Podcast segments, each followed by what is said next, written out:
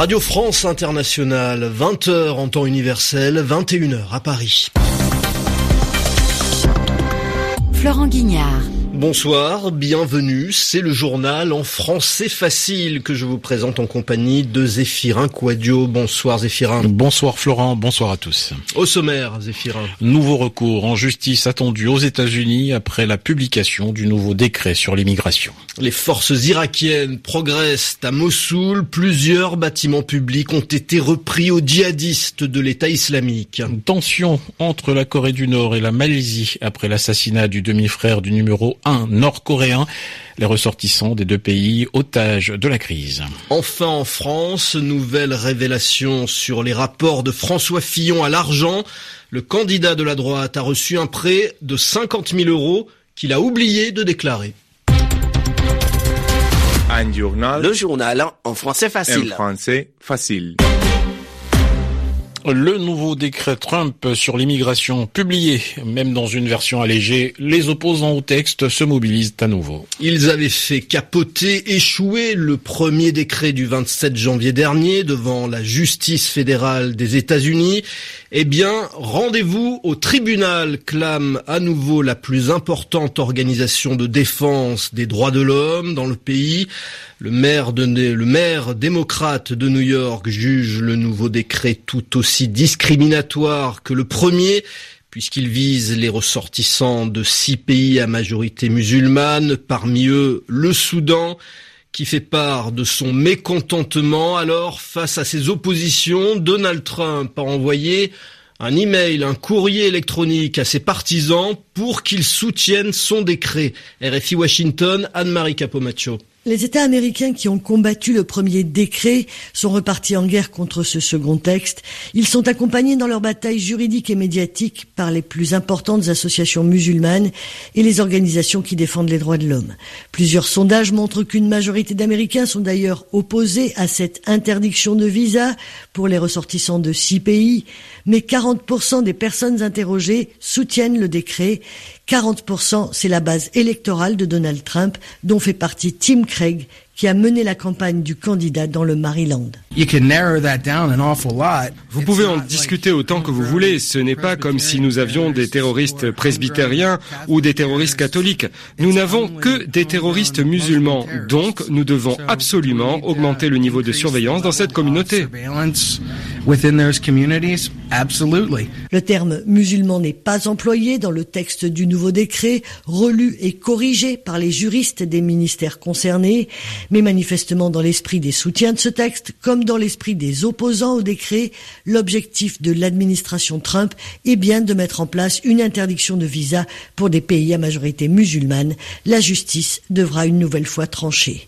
Anne-Marie Capomaccio, Washington, RFI. Et direction la Syrie à présent, Florent, avec deux informations ce soir. D'abord, une réunion exceptionnelle entre les chefs d'état-major américains, turcs et russes. Objectif, mieux se coordonner sur le terrain pour combattre l'organisation État islamique, alors qu'on le sait, les intérêts des uns et des autres ne vont pas tous dans le même sens. La Turquie ne veut pas des milices kurdes armées par les États-Unis. La Russie, elle, soutient Bachar el-Assad, alors que les Turcs soutiennent les rebelles qui veulent la chute du président syrien. Et puis l'eau courante bientôt de retour à Alep. Il n'y a plus d'eau depuis presque deux mois, mais l'armée syrienne vient de reprendre à l'État islamique la station de pompage qui alimente Alep. En Irak aussi, à Mossoul, l'État islamique perd du terrain. Dans la partie ouest de la ville, les djihadistes reculent face aux forces irakiennes. Ils ont dû céder plusieurs bâtiments publics. Nicolas Falaise. Le musée de Mossoul est désormais sous contrôle des forces gouvernementales. Une prise symbolique puisqu'en 2015, le groupe État islamique avait diffusé une vidéo dans laquelle des djihadistes détruisaient à coups de massues et de perceuses des statues et d'autres objets d'art pré-islamique. Mais c'est un musée largement dévasté et pillé qui a été reconquis ces dernières heures. Les combattants du groupe État islamique ont aussi été chassés de plusieurs bâtiments officiels de Mossoul, parmi lesquels le siège des autorités régionales de la province province de Ninive, le siège de la police ou encore celui de la Banque centrale. Des médias irakiens diffusent ce matin des photos de soldats hissant le drapeau noir, blanc et rouge de l'Irak sur certains de ces bâtiments. Et puis un nouveau pont est passé sous contrôle des forces irakiennes. C'est le deuxième repris à Mossoul sur un total de cinq. Tous ces ponts qui enjambent le fleuve Tigre ont été endommagés et il faudrait les réparer pour qu'ils puissent servir à acheminer hommes et matériel au plus près des combats. RFI, il est 21h05 minutes ici à Paris, 15h05 à Washington. Les États-Unis accélèrent le déploiement de leurs boucliers antimissiles en Corée du Sud. Initialement, le déploiement devait avoir lieu à l'automne prochain, mais les premières batteries antimissiles viennent d'être livrées.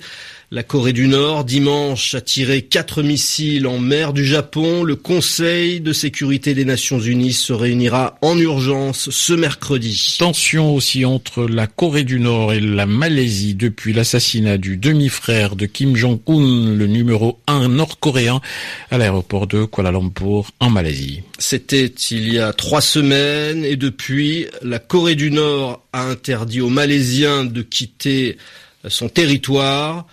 En retour, la Malaisie interdit à son tour les Nord-Coréens de quitter le pays. Christophe Paget. Lorsqu'il a pris connaissance de la décision prise par la Corée du Nord, le Premier ministre malaisien a immédiatement dénoncé un acte odieux faisant de nos ressortissants des otages de fait au mépris de toutes les lois internationales et des normes diplomatiques. Ce qui n'a pas empêché Najib Razak de prendre exactement la même mesure pour les ressortissants nord-coréens en Malaisie, estimés à un millier. Les Malaisiens en Corée du Nord seraient eux 11. Pyongyang affirme qu'elle les retiendra juste jusqu'à ce que l'incident en Malaisie soit réglé de manière appropriée. Kuala Lumpur était jusqu'ici une des rares capitales à entretenir de bons rapports avec Pyongyang, mais le torchon brûle depuis le mois dernier. La Corée du Sud affirme que c'est Pyongyang qui a commandité l'assassinat en Malaisie du demi-frère du président nord-coréen. Depuis Kuala Lumpur refuse de renvoyer la dépouille de Kim Jong-nam en Corée du Nord tant qu'un membre de la famille ne se présente pas pour l'identifier. Et vendredi dernier, elle a expulsé l'ambassadeur nord-coréen qui critiquait une enquête biaisée. Pyongyang a ensuite expulsé l'ambassadeur malaisien. Ce matin, la police malaisienne a annoncé que deux ou trois Nord-Coréens qu'elle voulait interroger dans le cadre de l'enquête se cachaient dans leur ambassade de Kuala Lumpur, mais qu'elle était prête à attendre, même si cela prend cinq ans. Christophe Paget, puis l'actualité en France. Laurent, à présent, avec de nouvelles révélations embarrassantes, ennuyeuses pour François Fillon. Et c'est une nouvelle fois le canard enchaîné qui les publie. On apprend qu'en 2013, François Fillon a reçu un prêt de 50 000 euros, un prêt sans intérêt de l'homme d'affaires Marc Ladrette de la Charrière, un prêt que François Fillon a tout simplement oublié de mentionner dans sa déclaration de patrimoine. La déclaration de patrimoine des élus a été rendue obligatoire après le scandale Cahuzac en 2013 précisément. Mais à l'époque, le député Fillon avait voté contre cette mesure. À noter que Marc Ladrette de la Charrière a aussi fourni l'emploi présumé fictif de Pénélope Fillon à la revue des Deux Mondes. EDF, Électricité de France à la recherche d'argent frais. La compagnie nationale d'électricité lance une augmentation de capital de 4 milliards d'euros. Elle va vendre de nouvelles actions à la bourse de Paris pour pouvoir financer de nouveaux investissements. EDF est déjà très endetté. Sa dette dépasse les 37 milliards d'euros. Agnieszka Kumor. L'État, premier actionnaire d'EDF à 85%, participera à l'augmentation de son capital à hauteur de 3 milliards d'euros. Pour le milliard restant, il faudra inciter les investisseurs à souscrire, et ceux notamment qui sont déjà actionnaires du groupe. Concrètement, ils bénéficieront d'un droit préférentiel de souscription par action.